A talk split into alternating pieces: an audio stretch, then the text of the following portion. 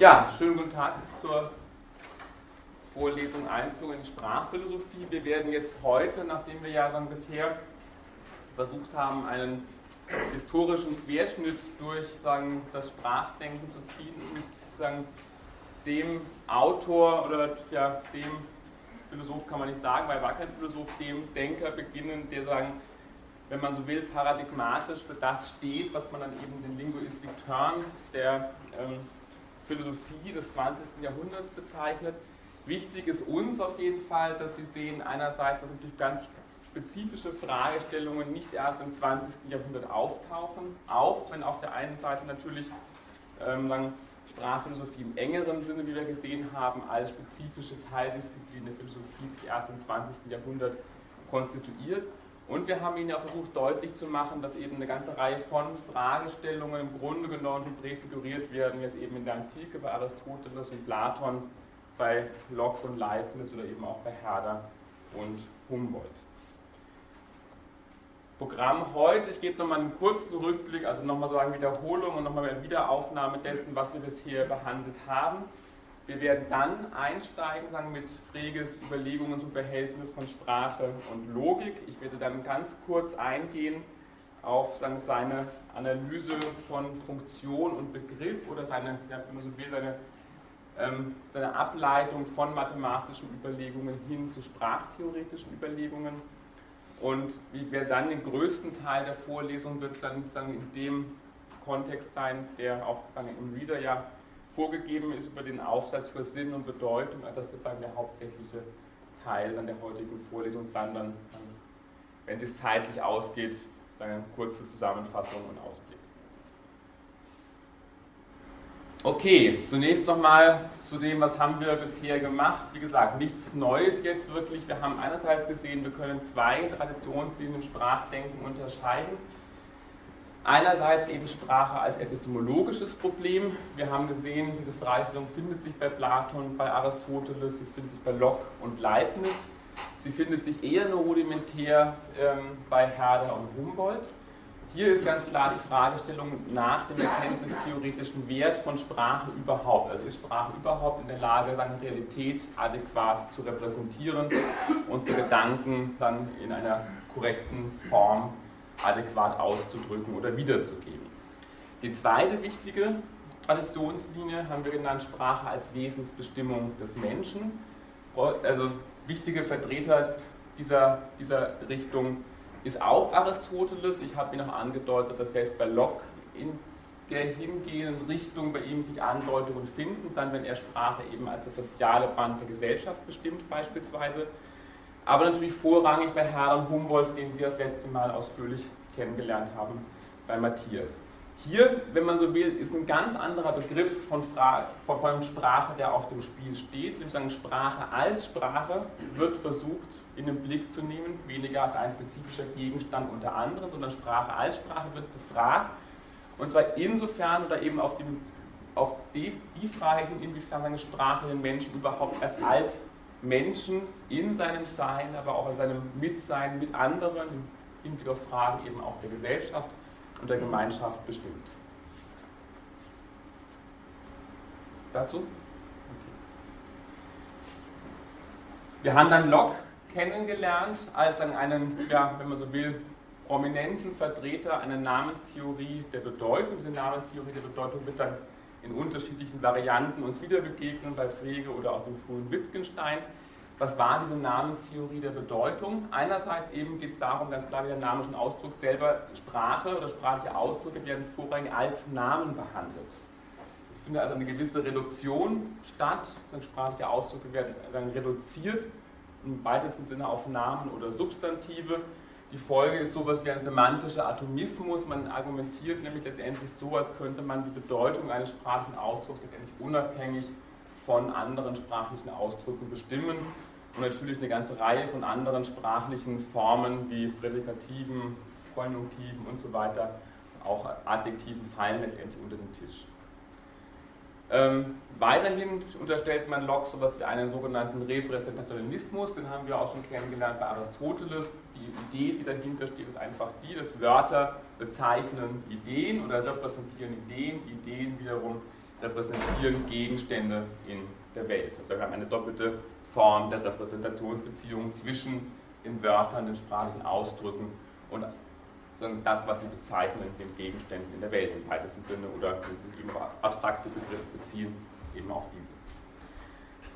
Weiterhin kann man bei Locke sowas feststellen wie einen sogenannten Intentionalismus, der darin besteht, dass argumentiert wird, es muss sowas geben wie einen geistigen, intentionalen Bezug auf die Welt und erst sagen, durch diesen geistigen Bezug wird ein sprachlicher Ausdruck eben auch mit Bedeutung versehen. Also es braucht so etwas wie einen bedeutungsverleihenden Akt im Sprechen, durch den und in dem der Sprecher, die Sprecherin die sprachlichen Ausdrücke, die der oder sie verwendet, mit sozusagen eine Bedeutung versieht. Das Beispiel war ja der Papagei gewesen bei Locke, wo er argumentiert, dass der eben in unserem Sinne keine Sprache verwendet, weil er eben keinen bedeutungsverleihenden oder bedeutungsstiftenden Akt mit dem Aussprechen bestimmter Wörter verbindet.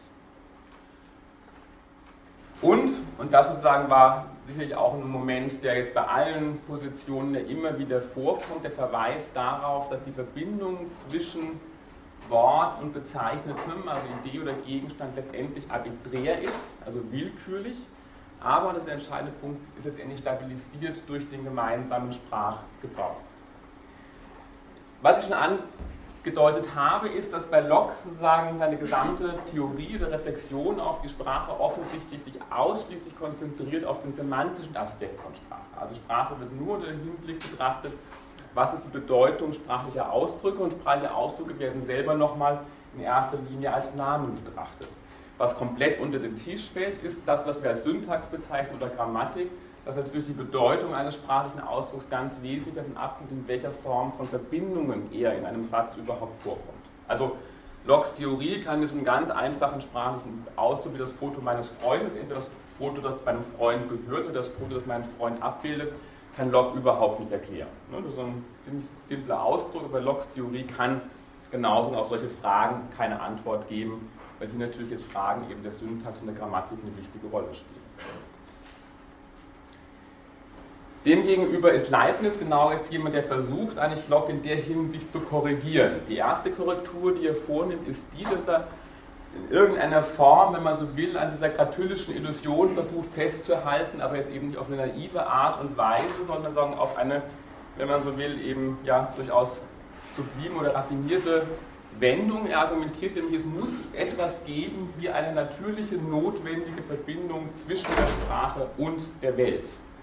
Aber, das ist der Clou, diese Verbindung ist jetzt nicht eine Verbindung in dem Sinne, der bei Platon gewesen war, eben zwischen den Namen und den Ideen oder Gegenständen, für die sie stehen, sondern er argumentiert, diese Verbindung besteht zwischen der Ordnung der Sprache auf der einen Seite und der Ordnung der Welt auf der anderen Seite.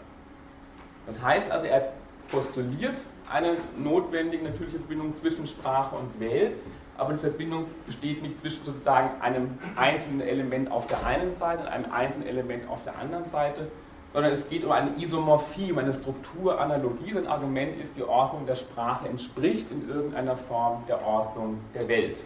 Und diese Verbindung ist gewissermaßen nicht willkürlich, sondern hat eine bestimmte Form der Notwendigkeit und es wäre eben auch Sprache überhaupt nicht in der Lage, in irgendeiner Form uns irgendetwas über die Welt zu sagen. Was damit in den Blick gerät, und das ist sozusagen der ganz entscheidende Punkt, ist eben plötzlich eben genau das, was bei Locke fehlt, nämlich die Frage einfach nach der Regelhaftigkeit von sprachlichen Ausdrücken, ihrer Grammatik, Grammatik, Grammatikalität oder eben ihrer syntaktischen Verbindung zu komplexeren sprachlichen Ausdrücken. Was in den Mittelpunkt gerät, und das wird eben auch der Punkt sein, dem Frege anknüpft, ist letztendlich die logische Struktur der Sprache oder auch die logische Struktur. Die Überlegung ist auf die von Leibniz, dass im Grunde genommen alle unsere, wenn man so will, natürlichen Sprachen nichts anderes sind als historisch kontingente Realisierungen einer universalen, allen Sprachen zugrunde liegenden logischen Struktur. Und Frege wird auch genau jemand sein, der natürlich versucht, diese logische Struktur, die, wenn man so will, allen Sprachen zugrunde liegt, herauszuarbeiten und herauszupräparieren. Deswegen gilt er eben auch als ein Vertreter der Philosophie der idealen Sprache, was eben darum gehen wird, letztendlich eine Art Kalkül aufzubauen, das in der Lage ist, eben diese logische Struktur, die allen Sprachen zugrunde liegen muss, zu eruieren. Dazu Fragen? Okay, eine völlig andere Herangehensweise, also mal kurz zur Wiederholung auch vielleicht mal ein paar Punkte sagen zur Verdeutlichung und zur Ergänzung, findet sich bei Herder und Humboldt. Also hier haben wir ja gesehen, dass Sprache in einer völlig anderen Art und Weise in den Blick gerät, also eben auch genau diese Verengung einfach nur auf diese rein erkenntnistheoretische Fragestellung wird eigentlich erstmal als bereits zu reduktionistisch zurückgewiesen. Der entscheidende Punkt bei Herder und Humboldt ist der, dass eigentlich darauf hingewiesen wird, dass Sprache und Denken ko-konsultiv sind. Und, und das ist der zweite Punkt, sie sind sinnlich leiblich gebunden. Also sie sind ganz konkret gebunden an einen Prozess der Artikulation. Dieser Prozess der Artikulation, in dem sich, wenn man so will, eben auch die Gedanken sinnlich konkretisieren, wirkt dann sozusagen in diesem Moment der sinnlichen Konkretion eben auch wiederum zurück sozusagen auf das Denken selber. Also wir haben sozusagen einen Zusammenhang, sagen, eine, eine Form eben auch der Objektivierung. Der Humboldt argumentiert ja auch, dass eben unser Gedanke oder unsere, unsere sagen, Gedanken sich objektivieren und konkretisieren eben dadurch, dass, sagen, dass wir sie artikulieren sinnlich oder sie eben auch aus dem, sagen, aus dem Mund eines anderen letztendlich auf uns zurückkommen. Die entscheidende Modifikation, das denke ich ist ein ganz wichtiger Punkt, auch das nochmal klar zu machen, ist, dieser ganz zentrale Satz bei Humboldt, wo es heißt, die Sprache ist das bildende Organ des Gedankens. Da müssen wir ganz vorsichtig sein, dass er eben jetzt hier Organ nicht im Sinne des Organons versteht, wie wir das gesehen haben bei Platon, also dass die Wörter eben als Werkzeuge, da war ja das Argument eben im Grunde genommen, ähm, müssen wir Sprache oder eben die einzelnen Wörter als Werkzeuge auffassen. Und es braucht den Onomatoorgen, der dann diese Wörter entsprechend richtig zu, zu bilden zu mag sondern was er hier mit dem bildenden Organ meint, ist eben genau nicht sozusagen eine Werkzeugauffassung oder eine instrumentalistische Sprachauffassung, sondern hier wird Sprache ganz wesentlich als Medium verstanden und nicht eben als ein abbildendes Werkzeug. Also Sprache als Medium, das heißt im Grunde genommen, dass eben in der Sprache sich eben überhaupt erst, wenn man so will, Denken konstituieren kann letztendlich und eben außer unsere Gedanken, wenn man so will, eben auch eine sinnlich materielle Gestalt erfahren. Umgekehrt heißt das auch, und das sozusagen ist eine Lesweise, die von Ludwig Jäger, dem Sprachwissenschaftler, ähm, nahegelegt wird, eben, dass auch sowas natürlich wie Geistigkeit oder Subjektivität oder auch im weitesten Sinne einfach Selbstbewusstsein überhaupt erst möglich ist, sagen, über und in einem sagen, medial vermittelten Zeichen handeln. Also nur in dem Sinne, dass wir Zeichen verwenden und Zeichen wird auch bei Jäger, also generell bei Humboldt, müssen wir sehr weit verstehen. Also da fällt Gestik drunter, das ist nicht nur die reine Lautsprache, sondern fallen im Grunde genommen alle symbolischen Aktivitäten ähm, von der Gestik, Mimik und sonstigen Formen eben auch, sagen alle Formen einer sinnlich konkreten Form eben auch der Sprache darunter, dass sich sowas wie Subjektivität überhaupt erst genau als ein solch medial vermitteltes Zeichenhandeln konstituiert. Das heißt, in diesem Sinn, und das ist auch dann noch der wichtige Punkt, um das abzuschließen, ist, dass natürlich Sprechen immer als eine Tätigkeit aufgefasst wird oder eben als ein solches vermitteltes, medial vermitteltes Zeichenhandeln. Und das ist letztendlich ein Prozess, oder als dieser Prozess, wir müssen uns in dem Sinne auch eben sprechen oder Rede, besser gesagt, Sprache sprechen oder Rede, einen Prozess vorstellen, in dem gewissermaßen überhaupt erst der Mensch sich die Welt reflexiv und begrifflich erschließt. Es ist auch nicht einfach so, dass durch Subjektivität, und das ist der entscheidende Punkt, es ist nicht einfach so zu, vorzustellen, dass wir auf der einen Seite das erkennende Subjekt haben, ähm, das sich dann sozusagen seiner Welt gegenüber sieht und diese Welt versucht sozusagen dann zu erkennen, sondern Subjektivität und Welterschlossenheit vermittelt sich überhaupt erst durch und in der Sprache als diesem Medium der Welterschlossenheit.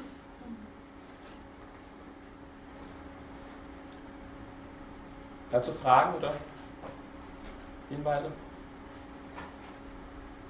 Alles klar? Gut. Wichtig ist, dass Sie einfach sehen, dass hier eine völlig andere Konzeption zugrunde liegt und eben auch die Vorstellung eines sagen, vorgängigen transzendentalen Subjekts zurückgewiesen wird und sowas wie Subjektivität und auch sowas wie Welterschlossenheit oder ein Zugang zur Welt immer sozusagen ein medialer Prozess des Zeichenhandelns ist und ohne diesen Prozess auch gar nicht vorgestellt werden kann. Okay, was passiert im 20. Jahrhundert? Hier kann man eigentlich sagen, wird dieses, diese Überlegungen von Herder und Humboldt werden mehr oder weniger vergessen. Also es gibt sozusagen auch immer eine zweite Form, wenn man so will, der Sprachvergessenheit. Denn jetzt eigentlich auch gerade mit Frege tritt wirklich nur in den Vordergrund diese ganz starke Konzentration auf den erkenntnistheoretischen Aspekt der Sprache. Und es wird gewissermaßen eben auch nochmal jetzt sozusagen diese erkenntnistheoretische Fragestellung radikalisiert durch die analytische Philosophie. Und in dem Sinne sagen, das ist eben auch dann dieser Punkt, wo man von dem Linguistic-Turn spricht. Es gibt 1967 diesen Band, ich habe schon mal angedeutet, von Richard Rorty herausgegeben, der hat diesen Titel Linguistic Turn und sagen, dass dieser, dieser Sammelband, der eben einschlägige Publikationen sagen, zur ähm, analytischen Sprachphilosophie versammelt, ähm, versucht genau dieser sprachlichen Wende im 20. Jahrhundert Rechnung zu tragen. 20 Jahre später ist Rorty übrigens derjenige, der dann auch selber eigentlich einräumt, dass faktisch im Grunde genommen das von ihm ein Fehler gewesen ist, zu glauben, der Linguistik-Turn beginne eigentlich erst mit dem 20. Jahrhundert. Und er verweist dann explizit auf Herder und Humboldt als diejenigen, bei denen eigentlich so etwas wie eine sprachliche Wende bereits sozusagen auch ähm, ganz konkret sozusagen angedacht wird. Was heißt aber dieser Linguistic Turn aus der Perspektive einer ähm, analytischen Sprachbetrachtung? Das heißt, dass eben Sprachphilosophie letztendlich an die Stelle der Erkenntnistheorie tritt. Also Sprachphilosophie löst Erkenntnistheorie ab als erste Philosophie. Der entscheidende Punkt ist der, dass Sprache nicht mehr einfach nur als ein Erkenntnisgegenstand unter anderen begriffen wird, den man sozusagen in dem Sinne eben auch auf eine erkenntnistheoretische Leistung hin untersuchen könnte, sondern Sprache wird jetzt, und das ist der Punkt, der jetzt eben, wenn man so will, auch diese Position von Locke nochmal radikalisiert. Sprache wird tatsächlich als Bedingung der Möglichkeit von Erkenntnis überhaupt verstanden. Das heißt also, jede Reflexion auf unsere Erkenntnismöglichkeit muss dann immer eine Reflexion auf die Sprache oder eben auch auf die Art und Weise, wie wir diese Erkenntnisse formulieren, vorgeschaltet sein. Was sich insofern auch verschiebt oder was eben auch diese Wende nochmal ganz klar andeutet, ist eben, dass jetzt die Frage, die Frage nach der Wahrheit oder Falschheit von Urteilen wird gewissermaßen supplementiert durch die Frage nach der Sinnhaftigkeit und Unsinnigkeit von Sätzen. Das sozusagen zeichnet, wenn man so will, diesen ganzen starken Linguistik-Turn aus. Ich frage jetzt nicht mehr nach, ist dieses Urteil wahr oder falsch, sondern ich frage erstmal, ist es überhaupt ein sinnvoller Satz? Okay, dazu? Fragen Sie, wenn Sie Fragen haben. Passt alles, okay, super. Gut, gehen dann über direkt zu Frege und zum Verhältnis von Sprache und Logik. Ganz kurz wieder nur ein paar grobe Lebensdaten, dass Sie unbedingt Bescheid wissen. Das Wichtige an Frege ist eigentlich, dass ihm klar ist, dass es kein Philosoph ist. Also er ist in erster Linie Mathematiker, er hat auch Naturwissenschaften studiert ähm, und er hat auch sein ganzes Leben niemals Vorlesungen oder im weitesten Sinne also lange Lehrtätigkeit ausgeübt im Bereich der Philosophie, auch nicht im Bereich der Logik oder auch der Semantik. Also er ist wirklich ein echter Quereinsteiger.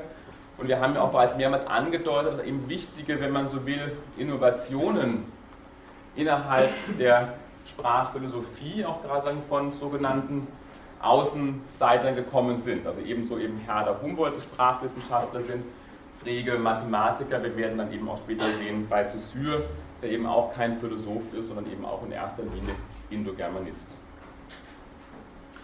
Das wichtigste Werk wahrscheinlich von Frege, dazu gleich noch mehr, ist die sogenannte Begriffsschrift. Das ist tatsächlich dieser erste Versuch und eben auch, das ist im Grunde genommen auch die Grundlage dessen, was Sie dann heute lernen in der Logik als sogenannte Junktoren- und Quantorenlogik. Also Frege ist der Erste, der tatsächlich in dem Sinne eben auch ähm, der versucht, ein so logisches Kalkül zu entwerfen, wobei sein Ziel eigentlich hier auch jetzt nicht ist, eine universale oder ideale Sprache zu schaffen, sondern es geht ihm eigentlich letztlich nur darum, die Mathematik auf ein logisch stabiles Fundament zu bringen. Also hier ist seine Stoßrichtung, das ist auch wichtig zu sehen, seine Stoßrichtung ist in keiner Weise eine Konstruktion einer idealen Sprache, sondern sein ganzes Anliegen ist immer die Mathematik und sagen in diesem Grundlagenstreit der Mathematik, gerade um 1900 herum, geht es ihm ganz wesentlich darum, die Mathematik auf logisches, gut fundiertes Fundament zu stellen. Frege gilt, und das eben gerade mit dieser Begriffsschrift, als sagen, Begründer sowohl der modernen Logik, aber eben auch der sogenannten analytischen Philosophie oder sprachanalytischen Philosophie, Ich habe schon angedeutet, eben die Begriffsschrift ist tatsächlich das erste Werk, was sowas versucht oder entwickelt wie eine Junktoren- und Quantorenlogik. Es ist, und das ist das Revolutionäre daran, eigentlich wirklich auch die erste radikale Innovation innerhalb der Logik eigentlich seit Aristoteles. Also im Grunde genommen hat sie in der Logik nicht viel getan seit Aristoteles. Es gibt diese klassische Form der Syllogistik, Sie kennen das alle, alle S sind P und so weiter und so fort.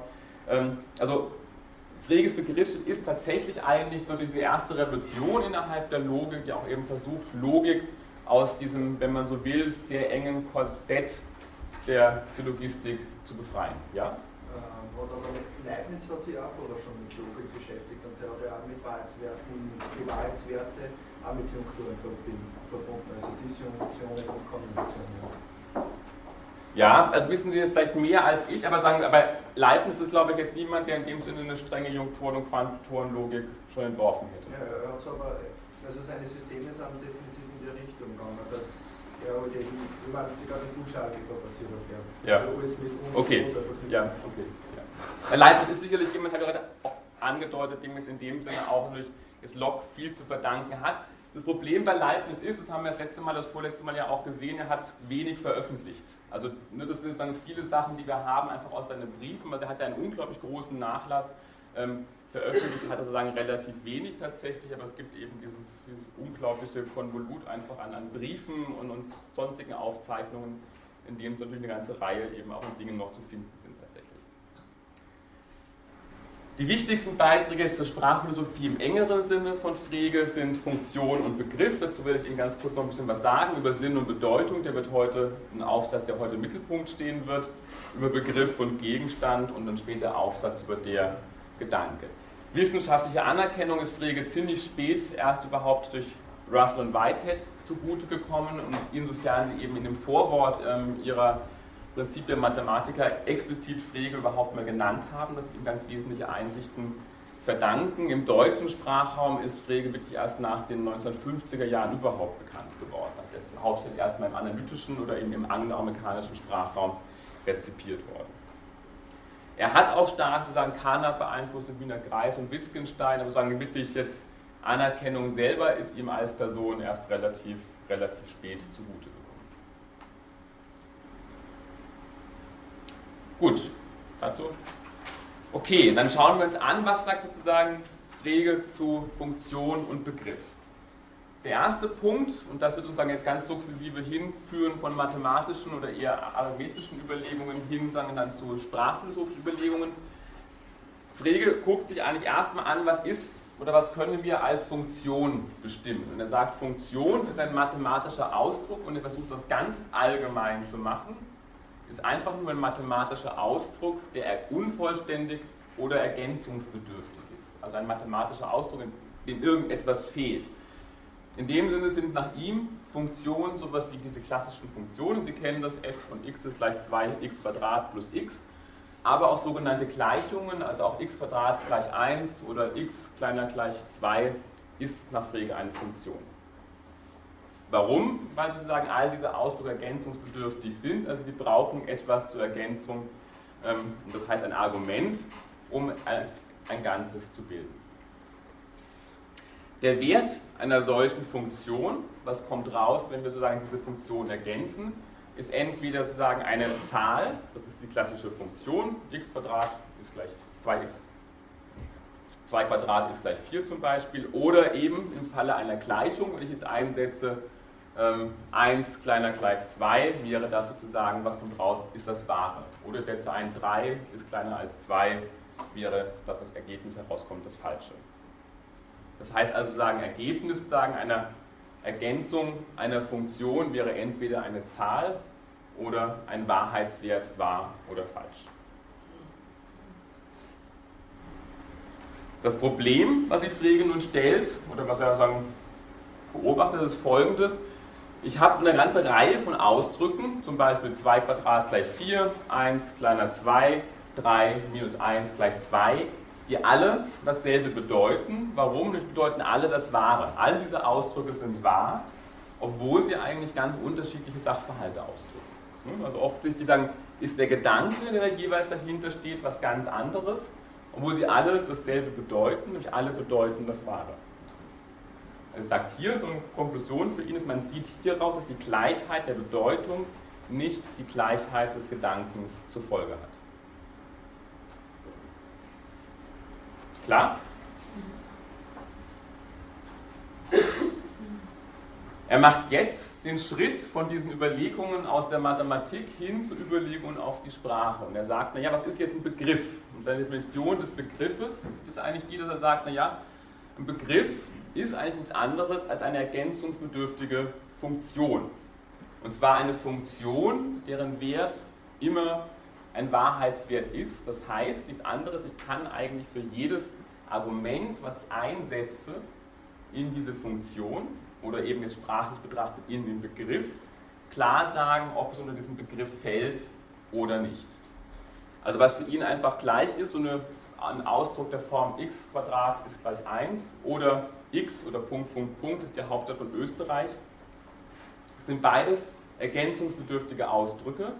Es sind beides Funktionen. Und im Sinne der Sprache eben, das wäre für ihn sozusagen ein Begriff. Ein Begriff ist nichts anderes als eine ergänzungsbedürftige Funktion. Und diese Funktion hat genau sozusagen für das Argument Wien sozusagen den Wert des Wahren, für alle anderen Ausdrücke den Wert des Falschen. Aber genauso wenn ein Ausdruck Punkt, Punkt, Punkt oder x ist ein Mensch, dann wäre sagen, genauso ein Begriff oder eben eine ergänzungsbedürftige Funktion, für die sozusagen festgelegt sein müsste, dass eben für jeden Ausdruck klar ist, oder für jedes Argument eindeutig entschieden ist, ob es unter diesen Begriff fällt oder nicht.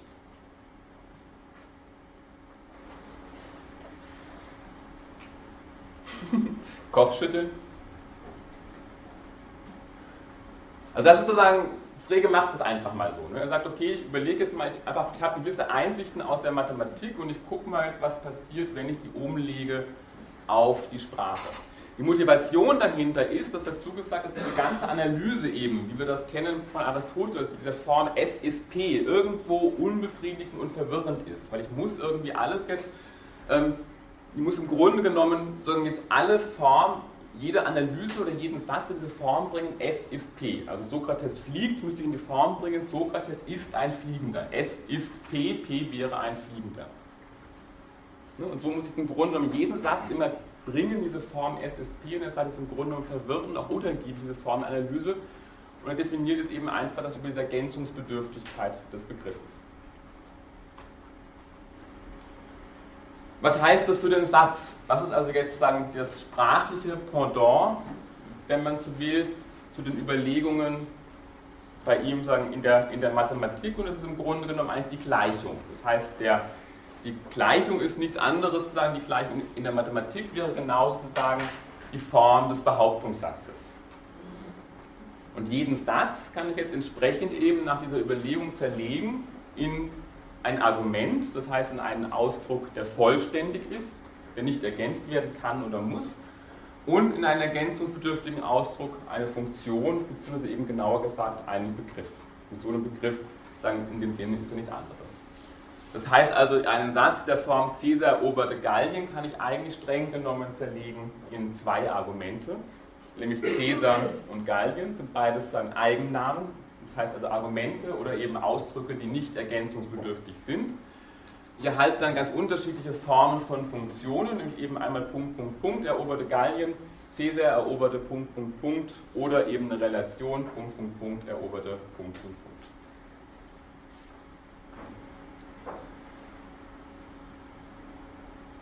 Klar?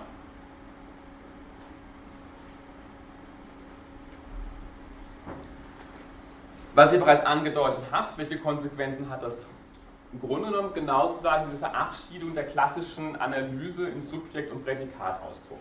Das ist, sind, sind, wir jetzt losgeworden. Wir müssen jetzt nicht mehr sozusagen, der Form wäre dieser, dieser Satz Cäsar eroberte Gallien. Ne? Dann wäre, dann müsste man sagen, Cäsar ist ein Gallien erobernder. Ne? Also wir müssen dann Sätze in eine sehr seltsame sprachliche Form bringen, um immer diese Form S ist P zu erfüllen. Ne? S wäre dann Caesar, das ist noch leicht, bei P das Prädikat wäre ein Gallien eroberter, äh, erobernder, also es geht fast sprachlich überhaupt nicht hin. Was sind für Frege Prädikate?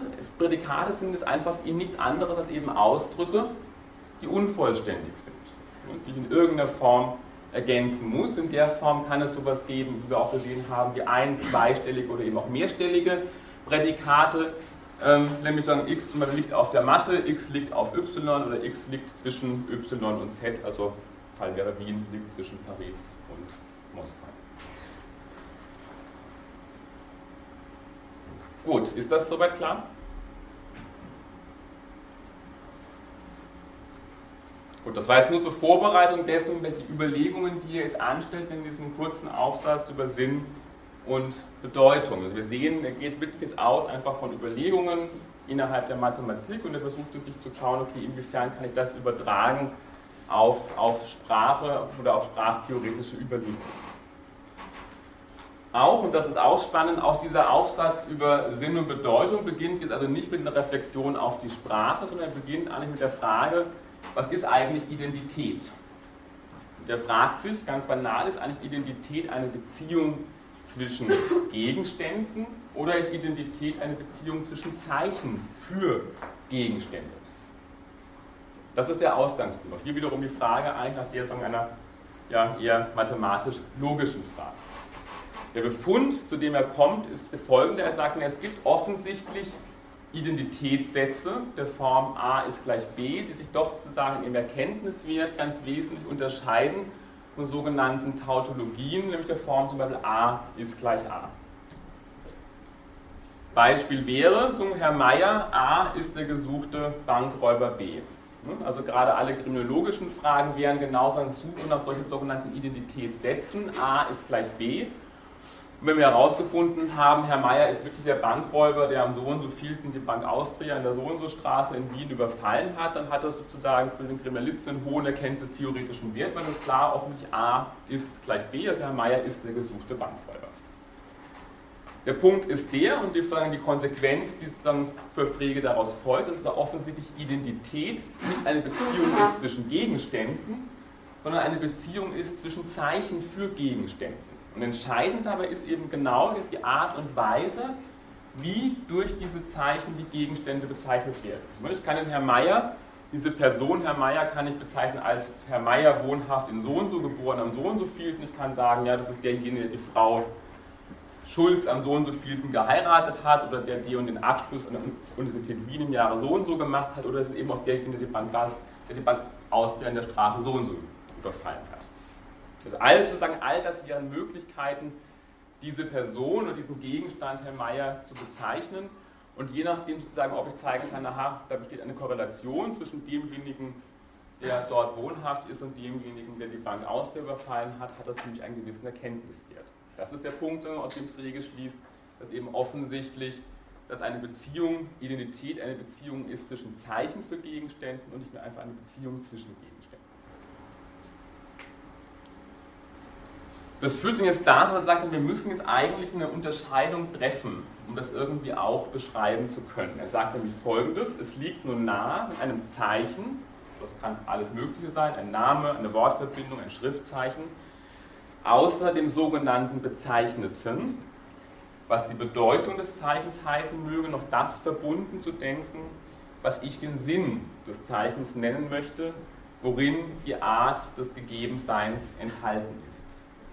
Also er führt jetzt diese berühmte Unterscheidung ein von Sinn und Bedeutung, die ja auch den Titel dieses Aufsatzes bildet. Und er sagt jetzt also, wir müssen die Bedeutung eines Zeichens, das Bezeichnete oder der Referent, der Gegenstand im engeren Sinne, von seinem Sinn unterscheiden. Und mit Sinn meint er jetzt diese Art des Gegebenseins. Oder wir könnten auch sagen, anders formuliert, eben die Art und Weise, wie ein Gegenstand oder das Bezeichnete jeweils bezeichnet wird oder uns gegeben wird. Das Beispiel, was Frege selber bringt, ist die Unterscheidung, oder ich sage dieses Beispiel Morgenstern, Abendstern, die beide nämlich den Planeten Venus bezeichnen. Aber der Morgenstern, wie der Name schon sagt, ist der Stern, der am Morgenhimmel am hellsten leuchtet und der Abendstern ist der Stern, der am Abendhimmel am hellsten leuchtet. Und natürlich ist irgendwann die Erkenntnis gewesen, dass der Morgenstern und der Abendstern identisch sind, hat eine Erkenntnis Wert gehabt natürlich. Und insofern dann sind das eben dann jetzt zwei Möglichkeiten, ein und denselben Gegenstand, den Planeten Venus, jeweils zu bezeichnen. Aber sie tun das, Morgenstern, Abendstern, auf unterschiedliche Art und Weise, so wie eben Herr Meier und der Bankräuber so und so das auch auf unterschiedliche Art und Weise tun, aber jeweils denselben Gegenstand bezeichnen. Wenn oft auch in eine andere Art und Weise. Klar? Fragen Sie, Sie müssen fragen, sonst mache ich einfach weiter. Wir haben ja was ganz super pünktlich fertig, ein Vorteil mit dem schönen Wetter.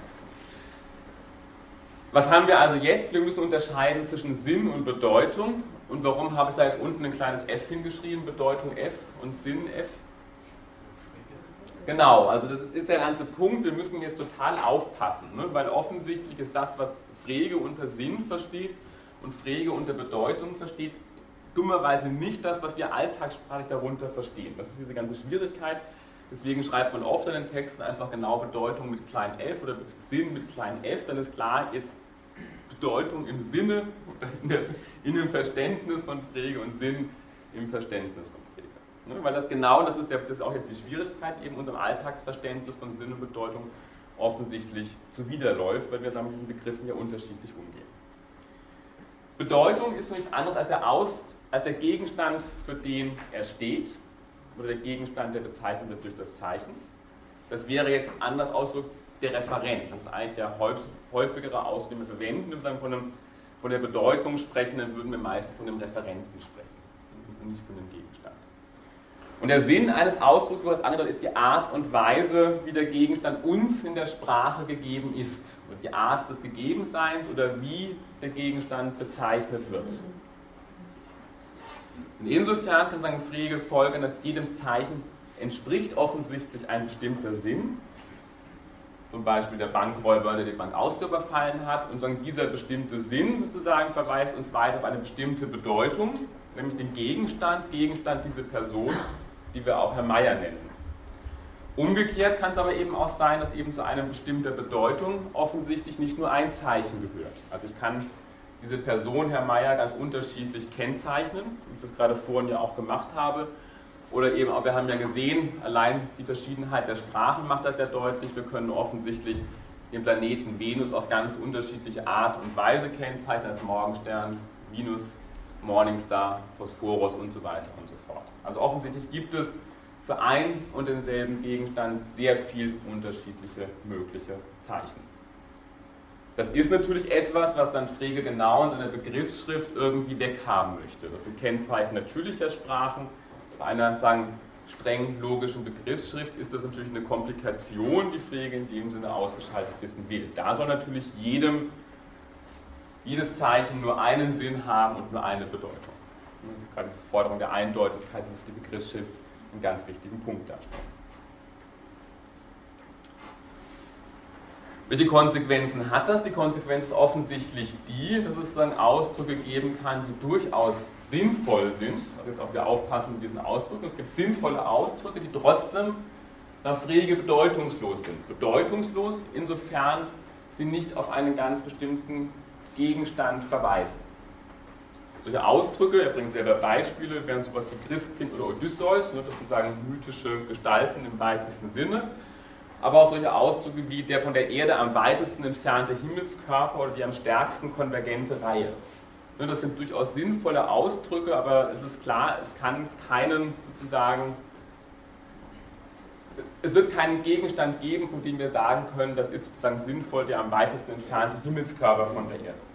Oder der stärksten konvergente Reihe. Es wird zu jeder Reihe immer eine Reihe geben, die noch stärker konvergent aber trotzdem sind das sozusagen Formulierungen, die sinnvoll sind, auch wenn sie keine Bedeutung haben, weil sozusagen wir keinen Gegenstand ausmachen können, auf den sie konkret verweisen. Das heißt, dadurch, dass man also einen Sinn auffasst, hat man noch nicht mit Sicherheit eine Bedeutung. Ja? Äh, ähm, das wird dann aber auf den Rahmen ankommen. Der von der Erde am weitesten entfernte Himmelskörper, wenn man alle Objekte vom Universum mit einbezieht, dann wird es schwer zu definieren sein. Aber wenn man den Rahmen des Sonnensystems wenn man den Rahmen des Sonnensystems nimmt, dann kann man schon eine Bedeutung dann einsetzen. Du müsstest sagen, im Sonnensystem. Hm? Da müsste man aber auch diese Einschränkung mit reinnehmen in den Ausdruck. Ne? Ja.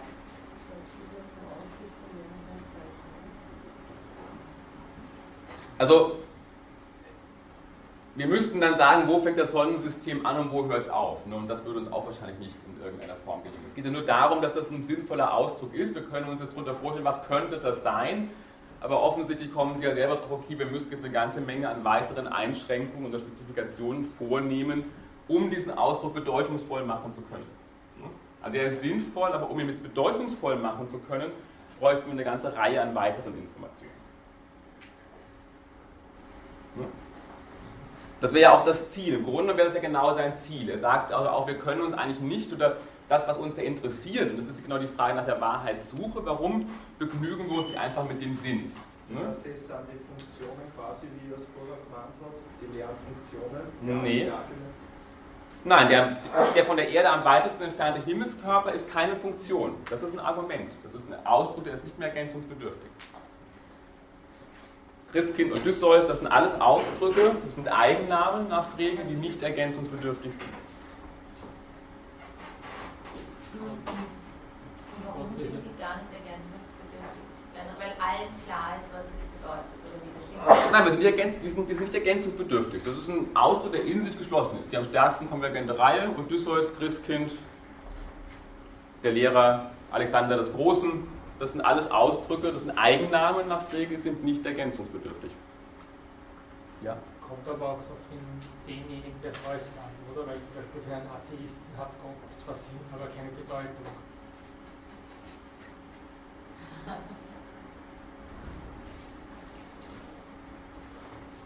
Naja, Frege würde sagen, dass Gott keine Bedeutung hat. Ne? Also, ja. Aber ist es Ihnen klar mit der Ergänzungsbedürftigkeit? Das sind alles keine Ausdrücke, die ergänzungsbedürftig sind sind keine Ausdrücke. Und keine Ausdrücke der Gänzebedürfnis sind. Denen fehlt nichts. Die sind in sich vollständig. Ja, aber das könnte man schon anfangen. Hm? Aber das könnte man schon anfangen. Nee, warum? Das sind alles Eigennamen, alles Kennzeichnungen. Also ergänzungsbedürftig kann ein Behauptungssatz sein, oder? Und so. Und da beschreiben würde, ist, ist der von Genau, ist der von der im Erde in weitesten entfernte Himmelskörper dann Punkt, Punkt, Punkt ist, dann wäre es ergänzungsbedürftig. Ne? Das Christkind ist, Punkt, Punkt, Punkt, ergänzungsbedürftig. Dann wäre es ergänzungsbedürftig. Ja? Wie weit ist das äh, zu vergleichen mit äh, Aristoteles erste und zweite Musik eigentlich? Was? Wie? Erste und zweite Substanz, da gibt es ja auch sowas. So, man braucht einmal eine konkrete Katze, damit die Katze selber als Begriff eine Bedeutung hat. Also oder kann ich Ihnen jetzt nichts zu sagen? Bleiben wir mal bei dem Frege. Ich glaube, der Frege ist jetzt schon sozusagen abstrakt genug. Also der geht ja auch, das ist nochmal der Punkt, der geht nicht von der Philosophie aus, er geht wirklich von der Mathematik aus. Okay, aber ich glaube, wir bleiben trotzdem bei Frege. Okay? Das sind sozusagen alles für ihn Eigennamen, Argumente, die sind nicht ergänzungsbedürftig.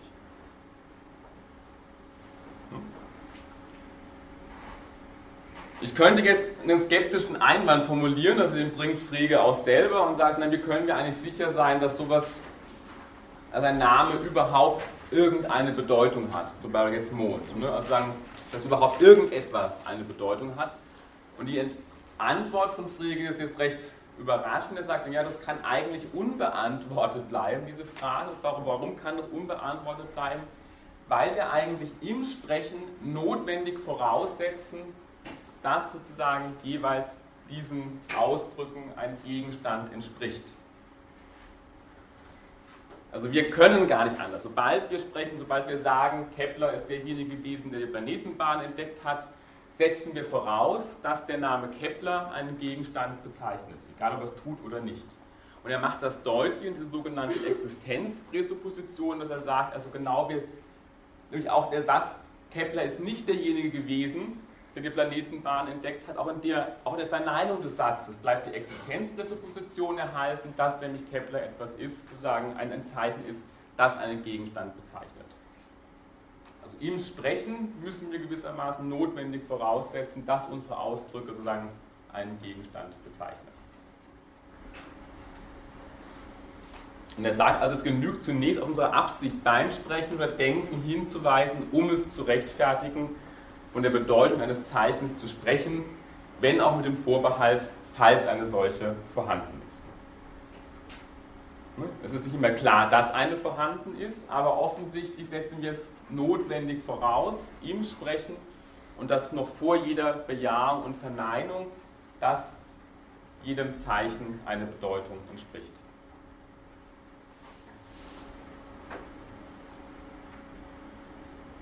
Überzeugend? Er unterscheidet jetzt weiterhin sozusagen noch von Sinn und Bedeutung die sogenannte Vorstellung und das ist eigentlich das, was streng genommen einfach nur jedem Einzelnen angehört. Das wäre jetzt, wenn man das mit Locke bezeichnen würde, die Idee. Das, was jeder in seinem Kopf hat, das wäre nach Frege die Vorstellung, das ist rein subjektiv. Der Sinn ist offensichtlich nicht rein subjektiv, sondern der Sinn ist nach Frege schon etwas, das objektiv ist, im Sinne von intersubjektiv für alle erfassbar. Und er sagt, dass die Bedeutung eines Eigennamens ist der Gegenstand selbst, den wir damit bezeichnen, der Referent. Die Vorstellung, welche wir dabei haben, ist ganz subjektiv. Und dazwischen, sagt er nun, liegt der Sinn, der zwar nicht mehr subjektiv wie der Vorstellung, die oder? Der zwar nicht mehr subjektiv wie die Vorstellung, aber doch auch nicht der Gegenstand selbst ist. Er bringt jetzt dieses bringt jetzt dieses Fernrohrbeispiel, Fernrohranalogie.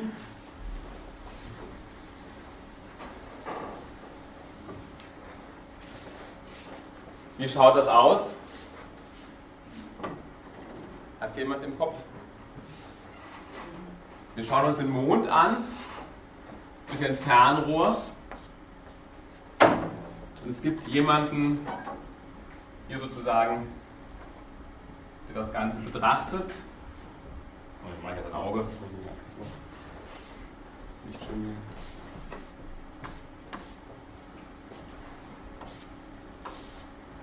Das soll das Auge sein. Hier gibt es gewissermaßen das Netzhautbild. Und das soll der Mond sein. Und was ist jetzt hier jeweils Bedeutung, Sinn und Vorstellung?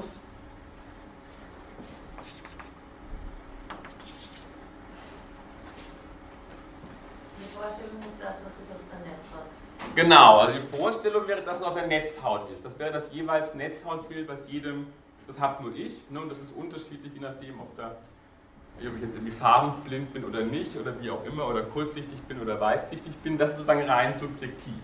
Das ist das Netzhautbild. Was ist die Bedeutung? Genau, Bedeutung wäre der Mond. Ne, das ist der Gegenstand, der ist objektiv gegeben, der ist für alle gleich. Und was ist der Sinn? Hm? Das Fernrohr.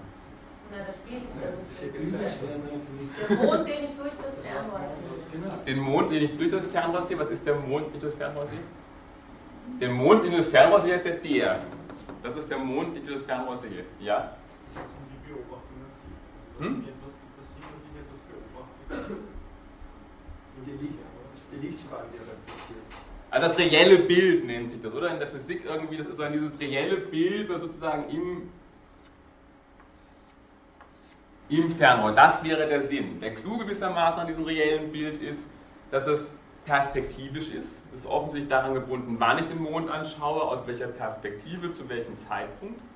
Aber es ist intersubjektiv, weil jeder kann da durchschauen und sieht dasselbe reelle Bild.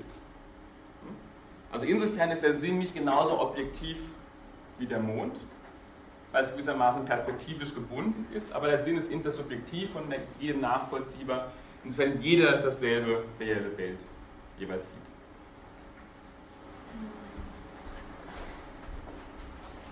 Klar? Aber aufpassen mit diesen Vergleichen immer ne? in der Philosophie.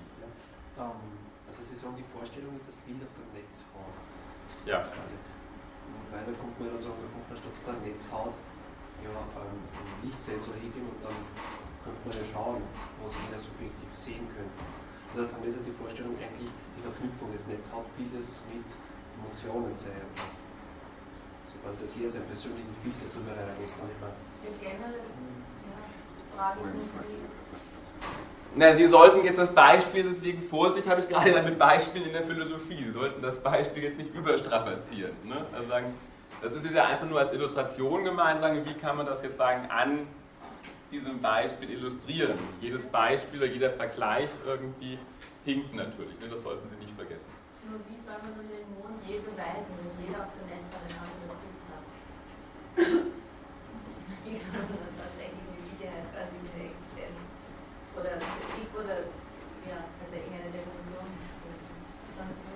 Aber Frege stellt jetzt keine erkenntnistheoretischen Fragestellungen. Er ist ja auch kein Philosoph. Er, fragt, er, sagt ja auch genau, das interessiert mich jetzt gar nicht, ob der Ausdruck eine Bedeutung hat. Das ist jetzt Frage der Naturwissenschaftler, die müssen das klären, ne? irgendwie den, den Mond zu beweisen. Er sagt, es reicht, dass wir beim Sprechen das notwendig voraussetzen. Das ist für ihn eigentlich der Clou. Wir, wir, wir setzen das beim Sprechen notwendig voraus. Das macht einfach deutlich, dass einfach diese Existenzpräsupposition auch unter Verneinung erhalten bleiben. Egal, ob ich sage, Kepler hat die Planetenbahn entdeckt oder nein, Kepler hat die Planetenbahn nicht entdeckt. Beides mal setzt sich voraus, dass sozusagen der Name Kepler jemanden bezeichnet. Ja? Ja, das Einzige, was ich. Äh Moment, was denn? Mir ist egal. Ja, machen, machen, machen Sie zuerst. Also ich glaube, Moment sicher ein schlechtes Der Moment war ja nicht mal ein Fernrohr. Das sehe ich auch so. Wo ist dann das Sinn, quasi, wenn das Fernrohr fehlt? Weil es gibt ja viele Dinge, die sehe ich auch ohne Fernrohr. Und der Sinn ist dann nicht oder die Sicht. Oder an sich, wenn ich jetzt das anschaue. Weil das ist ja nur ein Beispiel. Das kann ich auch Sie anschauen und habe dazwischen kein Fernrohr, wo der Sinn jetzt drin ist. Ja, aber deswegen sei ja Vorsicht, habe ich gleich dazu gesagt. Also wenn Sie jetzt irgendwie, jedes Beispiel ist schlecht. Ne? Also es gibt auch keinen, das ist ja gar nicht, das wird bei, bei jedem Beispiel haben immer die Problematisität, dass Sie halt sagen, diesen exemplarischen Status behalten. Ne? Also wenn, ja, na, aber an sich jetzt. Also wenn man jetzt von einem anderen Beispiel ausgeht, äh, stellen Sie zwei Menschen hin, der eine schaut den anderen an, wo ist da was?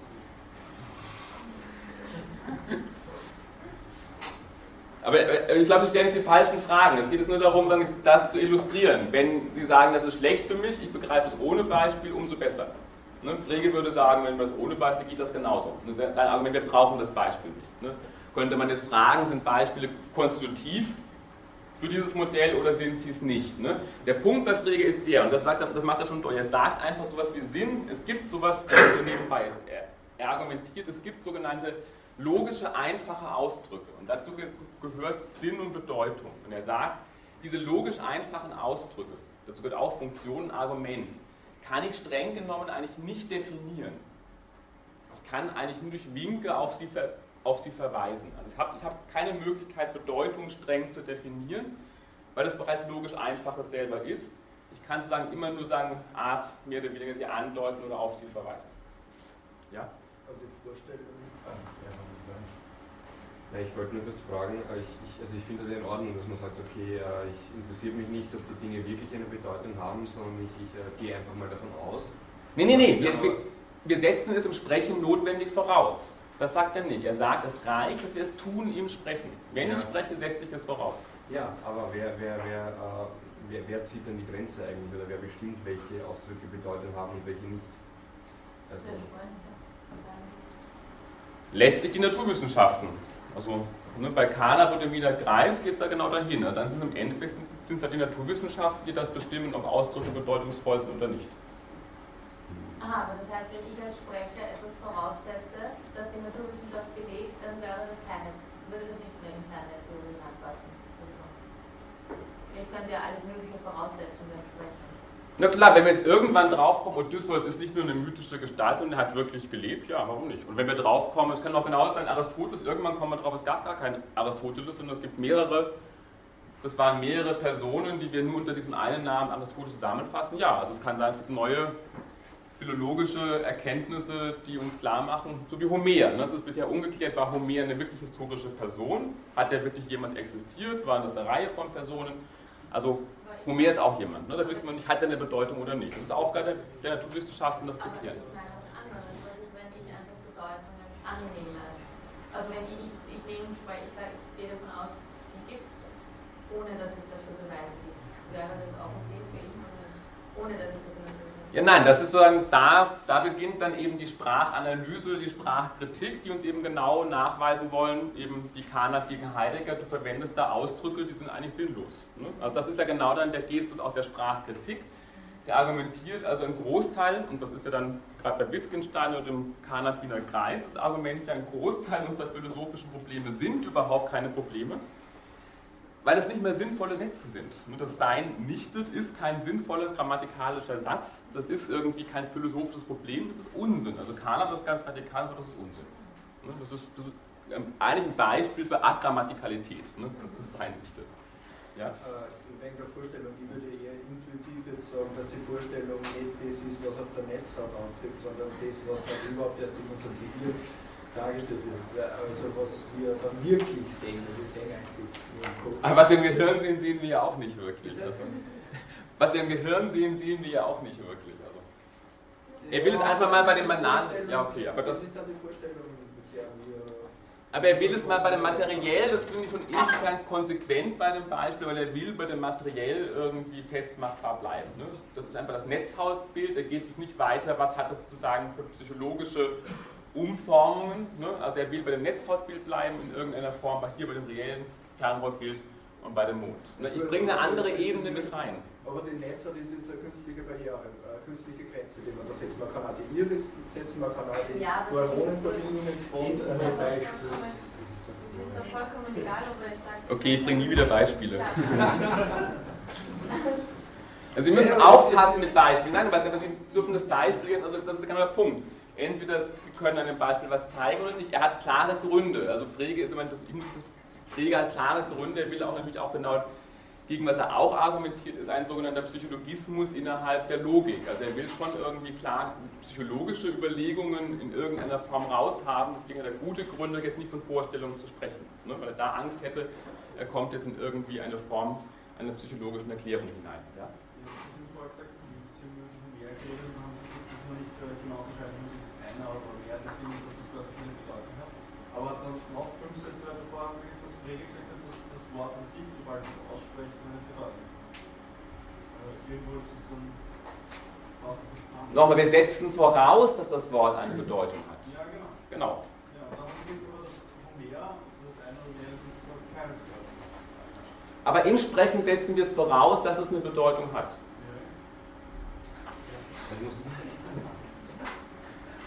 Darauf will er nur hinweisen. Dann können wir nachweisen, wir sprechen von irgendeiner, kann ich sagen, die Homer war gar kein, hat einen Sinn, ist ein sinnvoller Ausdruck, aber er hat keine Bedeutung. Ist eben Vorsicht, Sie verwechseln der Sinn und Bedeutung. Ne? Also das ist genau der Punkt. Das, Sie müssen jetzt Sinn und Bedeutung. Ne? Also dann ist ein sinnvoller Ausdruck, aber er hat keine Bedeutung. Ja, damit vielleicht auf die Alltagssprache verweisen. Hm? Ist das eine Absicht, damit auf die Alltagssprache zu verweisen? Naja klar, er will, sich von der, er will sich jetzt an der Alltagssprache abarbeiten. Er will jetzt hinter die Alltagssprache zurück. Er will es genau aufzeigen, was sind die Probleme an der Alltagssprache. Ne? Und all, all diese Probleme, die wir jetzt nämlich besprechen, dass es dummerweise Ausdrücke gibt ohne Bedeutung, davon will ja Frege weg. Ne? Also das ist ja genau ein Punkt, wo er sagt, das will ich nicht haben in meiner Begriffsschrift. Ne? Das darf nicht sein. Es darf keine Ausdrücke geben ohne Bedeutung. Klar, das sind Probleme, die in der Alltagssprache auftauchen und das sind Probleme, die auftauchen, weil offensichtlich unsere Alltagssprache nicht den Gesetzen der Logik gehorchen. Und deswegen ist die Konklusion, in der Begriffsschrift, in der strengen logischen Begriffsschrift, darf es nur Ausdrücke geben mit einem Sinn und einer Bedeutung. Und es darf auch keine Ausdrücke geben ohne Bedeutung. Ja? Im Grunde bedeutet, also kann also sein, dass sich die Bedeutung einfach durch einen besseren Erkenntnisstand verändert.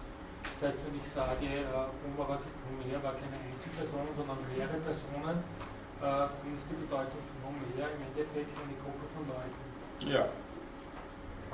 Also auch der Sinn kann, ja, aber also vielleicht machen wir da mal an der Stelle Schluss. Also natürlich klar, wenn ich jetzt weitere Informationen irgendwie erhalte, sozusagen, dann kann es das auch verändern.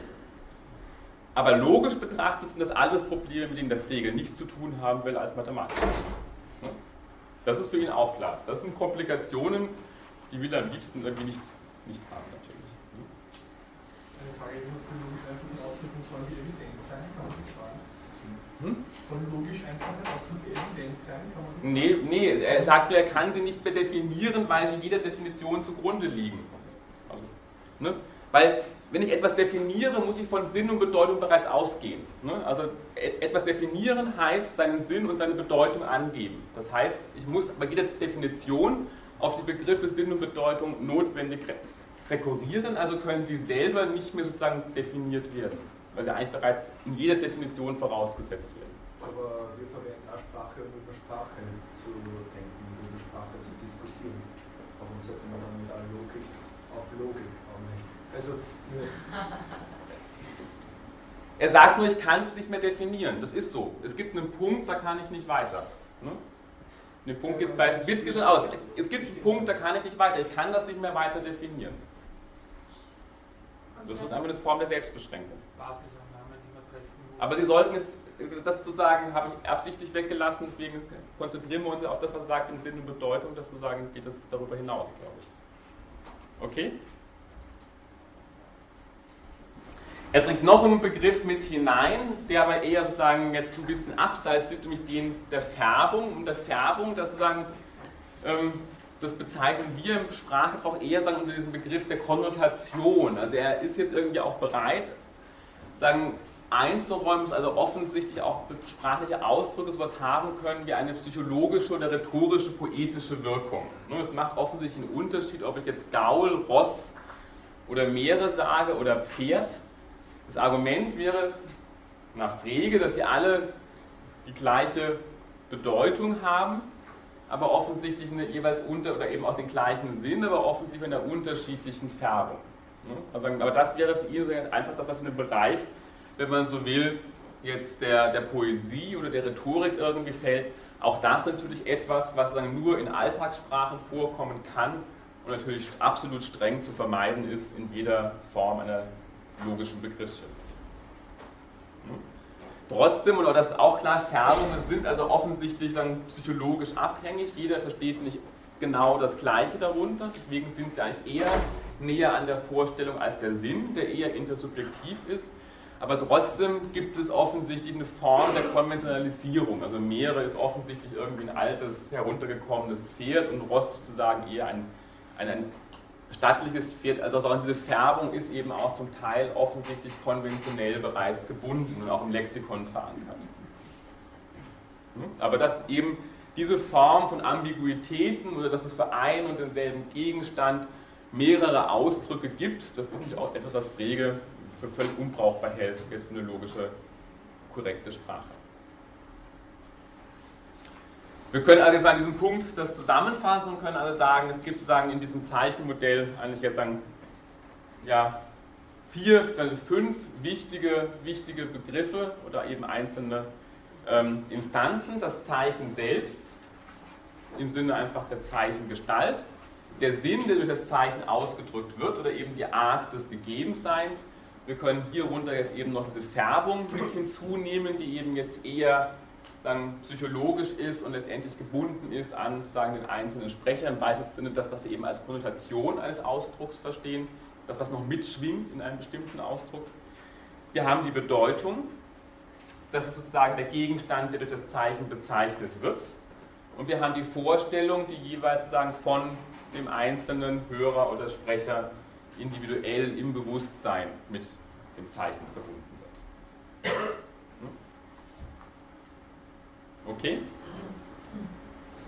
Gut, jetzt kommen wir zu der Überlegung, was heißt eigentlich Sinn und Bedeutung für Eigennamen? Ich habe das vorhin schon angesprochen, das zum Teil ist eben nochmal, was sind eigentlich Eigennamen und was sind sogenannte Kennzeichnungen? Also Eigennamen sind für ihn einfach alles Ausdrücke, die letztendlich gesättigt sind, ne, sondern die nicht ergänzungsbedürftig sind. Und zu Eigennamen gehören klassische Eigennamen im engeren Sinne, sowas wie London und Columbus aber Eigennamen sind für ihn auch sogenannte Kennzeichnungen, nämlich die Hauptstadt von England, der Entdecker Amerikas, eben für Kolumbus. Das wären jeweils Kennzeichnungen, ne, die sozusagen eine dieselbe Funktion erfüllen können wie ein Eigenname.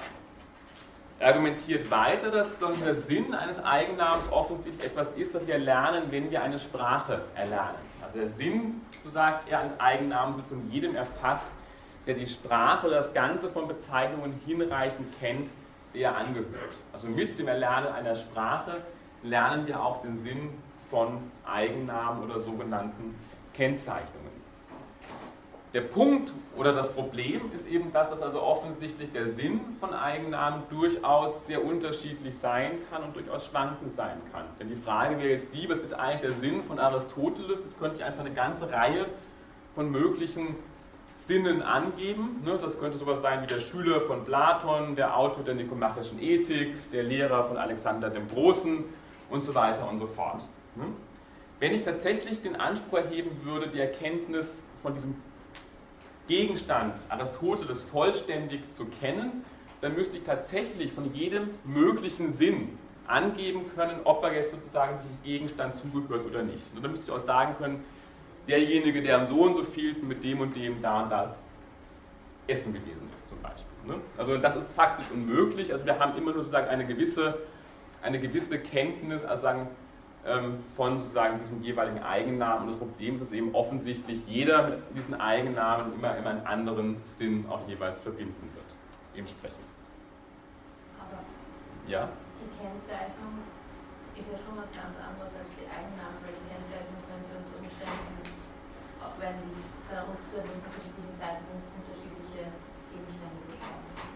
Also die Hauptstadt von einem Land kann im Jahr 1900 das eine sein, eine Stadt sein und im Jahr 1950. Das stimmt. Ich müsste es ja nochmal genauer, noch genauer bezeichnen, die Hauptstadt Englands 1853 oder so, oder im Jahre 1853. Haben sich öfter mal geändert, Hauptstädte, Länder haben sich auch geändert, also das wiederum natürlich. Ja. Okay, wie schaut das Ganze jetzt aus? Was ist eigentlich der Sinn und was ist die Bedeutung eines Satzes? Wir haben es ja schon vorhin angedeutet, man kann das dann sich mal angucken, auf der Satzebene auch. Der Sinn eines Satzes ist es nach Frege im Grunde genommen nichts anderes als der Gedanke, der in diesem Satz ausgedrückt wird. Also wir könnten auch sagen, es ist ein propositionaler Gehalt. Das ist der Sinn eines Satzes. Der Gedanke, der in einem Satz ausgedrückt wird. Es ist nicht, deswegen diese Abgrenzung zum Psychologismus, der Gedanke ist nicht das subjektive Tun des Denkens, ne, sondern es ist wirklich sein objektiver Inhalt. Deswegen eher in dem Sinne von propositionalen Gehalt, glaube ich, oder Proposition würde jetzt dem in der neuen Terminologie am ehesten entsprechen. Genauer erklären? Was? Das, was Sie gerade gesagt haben. Der Unterschied zwischen was? Dass, das, dass der Gedanke ist nicht das Tun des Denkens, ist nicht der Prozess des Denkens oder die Tätigkeit des Denkens, sondern es ist sozusagen der objektive Inhalt. Ne? Also sozusagen der Morgenstern ist ein Planet, das sozusagen, da drückt sich ein Gedanke aus und das sozusagen ist der propositionale Halt dieses Satzes, ist der Gedanke, der Morgenstern ist der Planet. Das ist nicht das subjektive Tun, sondern es ist ein objektiver Gehalt. Das, was im Kopf abläuft. Darüber sagen, können wir aber sagen, jetzt erstmal, darüber wird Pflege nicht, nicht irgendwie weiter sagen. Was ist aber jetzt, und das ist der Punkt, ja, was ist eigentlich jetzt die Bedeutung eines Satzes? Ne? Und offensichtlich haben wir hier, und das ist auch das Problem, dass wir also zwei Sätze haben. Der Morgenstern ist ein Planet und der Abendstern ist ein Planet. Und dann, wir haben ja vorhin gesehen, was ist die Bedeutung eines Behauptungssatzes über ein Argument im Vergleich eben zur Gleichung, der mathematischen Gleichung ist sozusagen, die Bedeutung eines Behauptungssatzes ist ein Wahrheitswert. Das heißt also jetzt hier bei diesen Sätzen, die Bedeutung des Satzes, der Morgenstern ist ein Planet und der Abendstern ist ein Planet, ist jeweils die Bedeutung, da müssen Sie es eben dann genau diesen Sprung machen, auch im Denken, die Bedeutung dieses Satzes oder dieser Sätze ist jeweils das Wahre, der Wahrheitswert des Wahren. Also die Bedeutung kann nicht nur, und das ist der Punkt, kann nicht nur ein Gegenstand sein, wie Aristoteles in der Welt, sondern die Bedeutung kann auch ein Wahrheitswert sein. Also Wahrheitswerte sind auch für Frege in seinem Universum genauso Gegenstände wie Aristoteles. Ne? Jetzt haben wir das Problem, dass dann offensichtlich diese beiden Sätze dieselbe Bedeutung haben, nämlich beide das Wahre, aber eben offensichtlich unterschiedliche Gedanken jeweils ausdrücken. Ne? Zwei Gedanken, die ausgedrückt werden, zwei unterschiedliche Sinne dieser Sätze und eine Bedeutung, nämlich jeweils das Wahre. Okay? Es folgt jetzt sowas wie das sogenannte sagen, Substitutionsprinzip. Also was heißt jetzt sagen, was kann ich für weitere Aussagen machen über die Bedeutung und den Sinn eines Satzes? Hm? Der Punkt ist der, also offensichtlich ist die Bedeutung eines Satzes, das heißt ein Wahrheitswert, nur von der Bedeutung seiner Teile abhängt und nicht von deren Sinn. Warum? Nochmal das Beispiel, der Morgenstern ist die Venus oder der Abendstern ist die Venus. Die Bedeutung des Satzes also wahr oder falsch, hängt jetzt nicht von dem Sinn seiner Teile ab, ob ich jetzt Morgenstern oder Abendstern sage, sondern hängt allein von der Bedeutung ab. Nämlich, dass beide den Planeten Venus bezeichnen. Klar? Das Substitutionsprinzip nach Frege besagt nun folgendes, dass ich eben sozusagen in einem Teilausdruck eines Satzes einen durch einen anderen ersetzen kann mit gleicher Bedeutung und dass dann die Bedeutung des Satzes als Ganzer erhalten bleibt. Also der Wahrheitswert bleibt erhalten, der Gedanke ändert sich natürlich. Also wenn ich den Satz, der Morgenstern ist die Venus, Morgenstern durch Abendstern ersetze, kann ich Morgenstern durch Abendstern ersetzen. Warum? Weil beide haben die gleiche Bedeutung, nämlich beide verweisen, bezeichnen die Venus. Deswegen bleibt die Bedeutung des Satzes erhalten, beide Sätze sind wahr, aber der Gedanke ändert sich. Klar? Für den Sinn des Satzes kommt umgekehrt eben wiederum nur sozusagen der Sinn seiner Teile in Betracht, aber nicht der Umstand, ob ihnen sozusagen eine Bedeutung zukommt oder nicht. Ne? Also ein Satz ist in der Form Odysseus wurde Ithaka ins Land gesetzt. Der Sinn kann durchaus also jetzt sinnvoll sein, aber er ist dennoch bedeutungslos. Auch das sozusagen ist diese Schwierigkeit, also eben der Punkt ist eben nach Frege genau der, wir können jetzt genauso wie wir sinnvolle und bedeutungslose Ausdrücke haben können, können wir jetzt sozusagen auch sprachliche Gesetze haben, die durchaus sinnvoll sind und dennoch bedeutungslos. Das heißt jetzt hier bedeutungslos. Bedeutungslos heißt, sie sind nicht wahrheitsfunktional. Wir können von diesen Sätzen nicht angeben, ob sie wahr oder falsch sind. Das heißt hier Bedeutung, nichts anderes. Ne? Es gibt also offensichtlich auch in der Sprache eine ganze Reihe von Sätzen, die nicht bedeutungsvoll sind, aber sinnvoll sind. Auch ein Satz zum Beispiel, könntest du mal das Fenster öffnen. Ne? Der Satz ist durchaus sinnvoll, wäre eine Bitte oder eine Aufforderung, hat aber keine Bedeutung, weil wir nicht sagen können, ob er wahr oder falsch ist. Ihm kommt kein Wahrheitswert zu, sozusagen kein wahrheitsfunktionaler Satz. Und das ist immer die Regel. Also wenn es nicht wahr ist, also kann, kann, man das immer so anwenden. Wie kann man es immer so... Ja, um, herauszufinden, um herauszufinden, ob ein Satz Bedeutung hat oder nicht, kann immer mit dieser Wahrheitssache arbeiten. Und mir überlegen, ist es wahr? Ja, nein, wenn es nicht wahr ist, ist es... Ja, nicht wahr, nein, sondern kann dieser Satz sinnvoll beurteilt werden nach dem Kriterium Wahrheit oder Falschheit. Also, das ist ja genau der Punkt, das ist diese Verengung der gesamten Sprachphilosophie auf den Lokos Apophantikos. Bei Aristoteles war es ja auch schon der Punkt. Der Aristoteles sagt, okay, ab jetzt behandeln wir nur noch Sätze, von denen wir sagen können, dass sie wahr oder falsch sind. Es gibt offensichtlich eine ganze Reihe von anderen Sätzen, Befehl, Bitte, Aufforderung, Gebet, auch alles Sätze, aber die behandeln wir in der Poetik und in der Rhetorik. In der Philosophie behandeln wir jetzt nur noch Sätze, die wahr oder falsch sein können. Und auf die beschränken wir. Ne, und im Grunde genommen ist das hier nichts anderes als diese Reformulierung, dass nämlich Frege sagt, okay, es gibt offensichtlich eine ganze Menge sinnvoller Sätze, aber die können trotzdem bedeutungslos sein. Bedeutungslos heißt jetzt hier nichts anderes, als dass sie sozusagen nicht keinen, dass wir ihnen nicht eindeutig einen Wahrheitswert zusprechen können, entweder den Wahrheitswert des Wahren oder des Falschen. Ja? Das heißt, jede Frage ist bedeutungslos in dem Sinn. Genau. Also jede Frage wäre bedeutungslos, wenn wir können dann natürlich. Wir können sie nicht sinnvoll sozusagen mit Ja oder Nein beantworten. Ne, wir könnten sie vielleicht so, und das wäre das Argument jetzt von, das Argument, was dann die sprachanalytische Philosophie macht, ist, dass sie sagt, wir können aber jeden Satz so umformulieren, dass wir seinen propositionalen Gehalt herausarbeiten können. Können Sie dafür mal? Nein, mache ich jetzt nicht.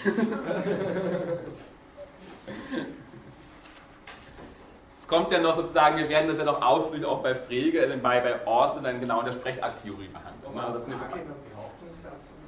sprach. Aber ich kann sie zurückführen. Also ich kann in jedem Satz den propositionalen Gehalt herauspräparieren.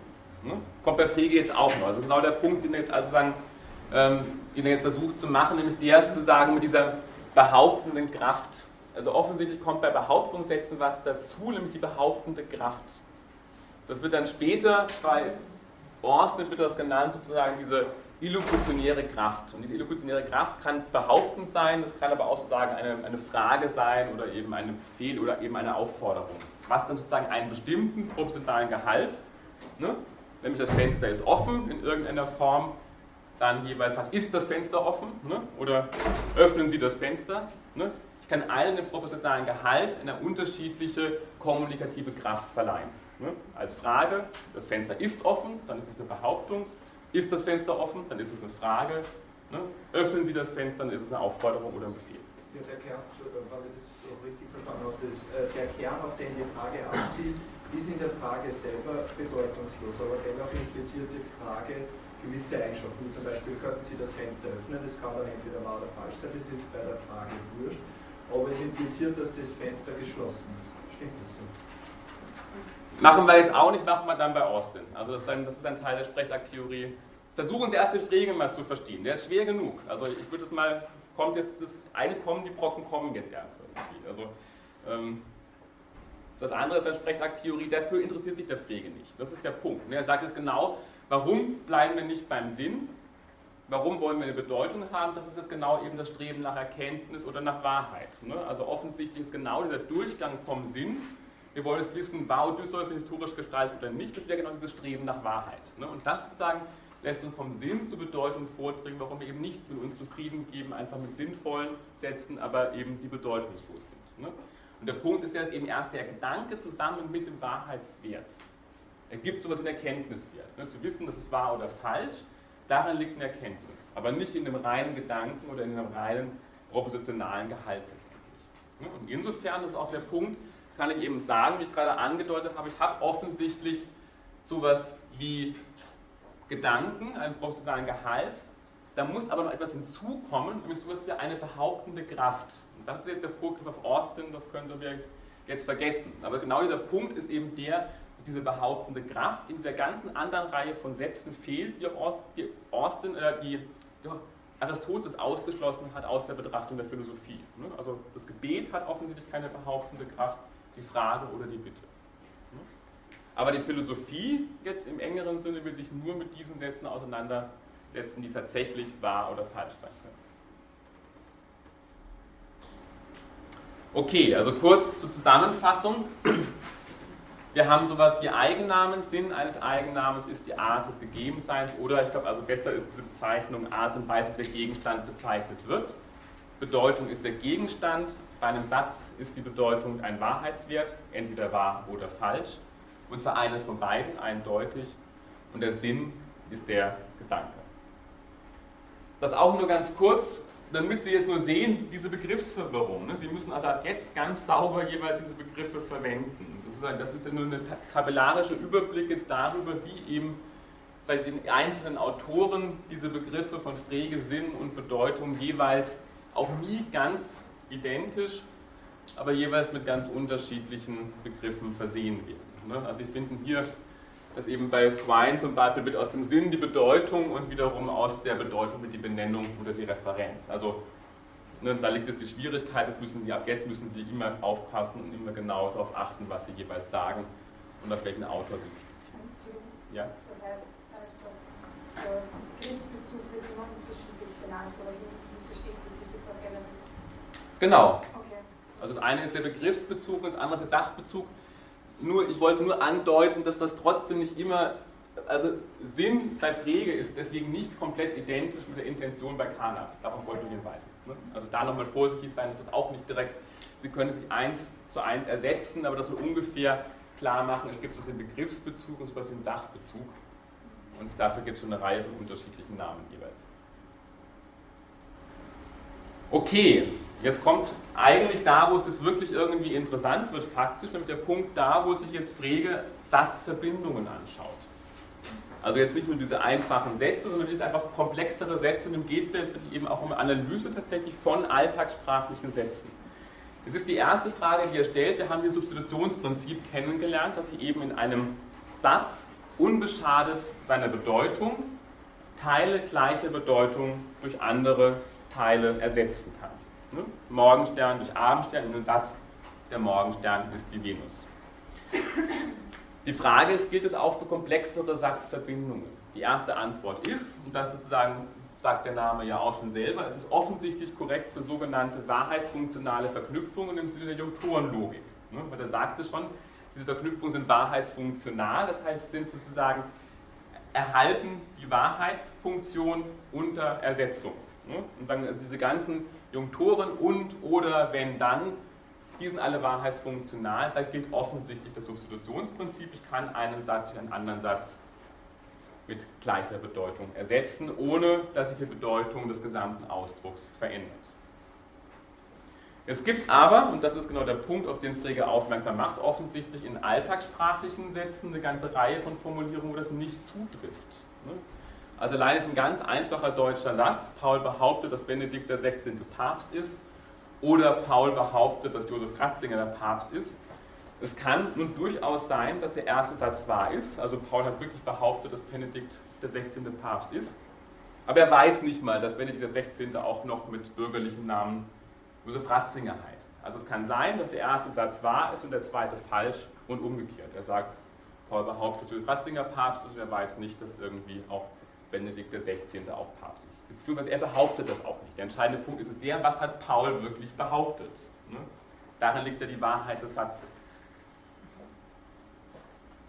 Klar? Es gibt also eine ganze Reihe von Fällen, wo das Substitutionsprinzip nicht gilt. Und warum gilt das nicht? Und jetzt beginnt eine diese eigentliche Analyse erst alltagssprachlicher Sätze. Also offensichtlich gibt es in unserer Sprache ganz viele Formen sogenannter ungerader Rede oder indirekter Rede und da gilt das Substitutionsprinzip nicht. Nämlich in diesem Satz, Paul behauptet, dass auf dem Mars grüne Männchen leben. Dieser Nebensatz, dass auf dem Mars grüne Männchen leben, ist offensichtlich falsch. Wenn das Substitutionsprinzip gelten würde, könnte ich jetzt jeden anderen falschen Satz dort einsetzen. Ne?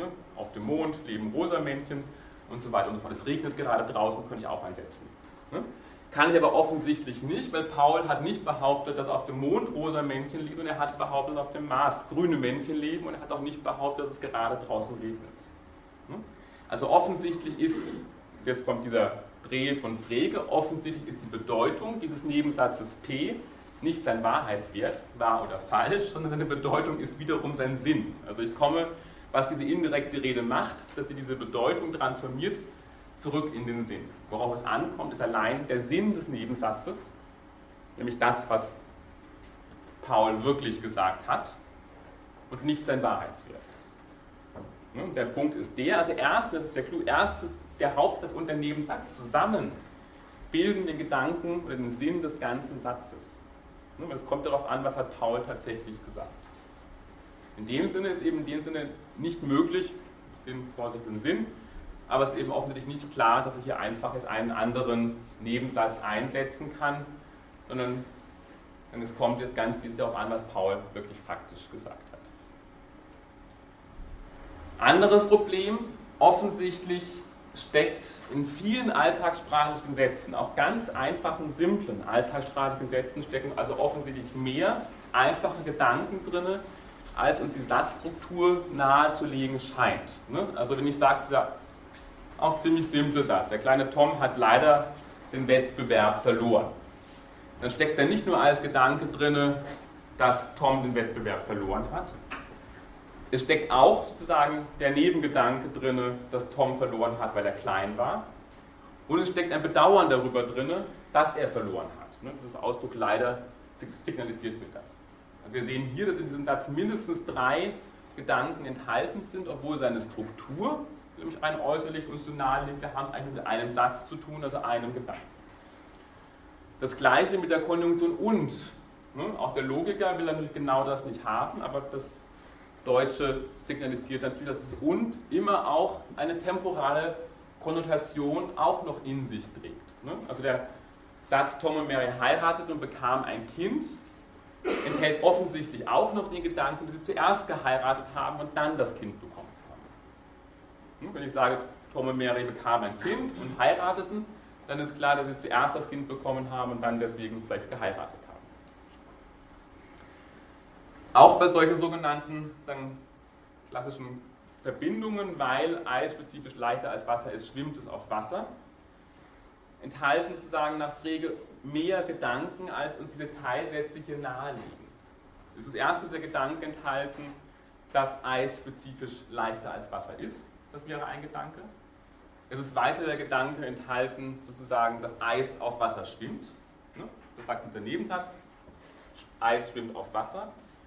Und es ist aber ein Gedanke noch enthalten, der nicht explizit ausgedrückt wird, nämlich wenn etwas spezifisch leichter ist als Wasser, dann schwimmt es auf Wasser.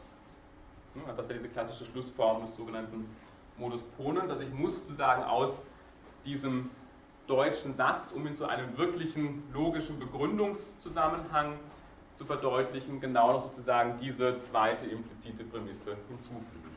Ja? Äh, Wasser, das ist dann ein, ein Behauptungssatz und da, der ist wahr oder und der Nebensatz, weil Eis schlechter ist als Wasser, da ist dann, das ist dann der, der Sinn.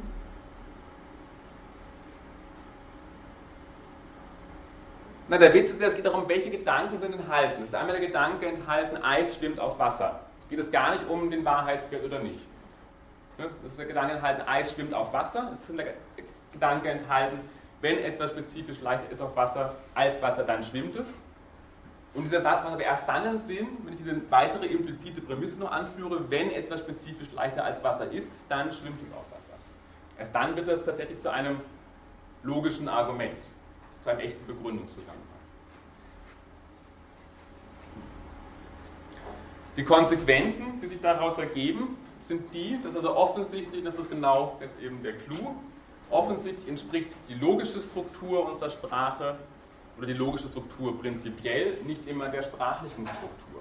Ne? Also offensichtlich kann eben auch ähm, ja, ähm, innerhalb eines normalen logisch einfachen, im Anführungszeichen, alltagssprachlichen Satzes sich eine sehr komplexe logische Struktur letztendlich verbergen. Also kurz gesagt, einfach der Punkt ist der, das wirkliche Ergebnis von Frege ist, dass einfach die sprachliche Struktur der natürlichen Sprachen nicht immer oder einfach sogar sehr häufig nicht der logischen Struktur entspricht. Hm? Weswegen wir natürlich eben auch immer gewissen sozusagen Fehler unterlaufen, wenn wir uns darauf verlassen, dass unsere Sprachen tatsächlich in der Lage wären, eine logische Verhältnisse klar auszudrücken. Eine weitere wichtige Konsequenz ist, dass wir klar unterscheiden müssen zwischen Gebrauch und Erwähnung, im Englischen Use und Menschen. Also gerade in diesem Nebensatz, eben Peter glaubt, dass es regnet, wird der Nebensatz eben einfach sagen, nur erwähnt, er wird nicht tatsächlich gebraucht. Gebraucht wird, würde er nur sagen, es regnet. Ne? Wenn Sie dann sagen, Herr Posselt hat gesagt, es regnet, ich habe ihn gebraucht, Sie haben ihn nur erwähnt. Man könnte auch sagen, er wurde zitiert. Ne?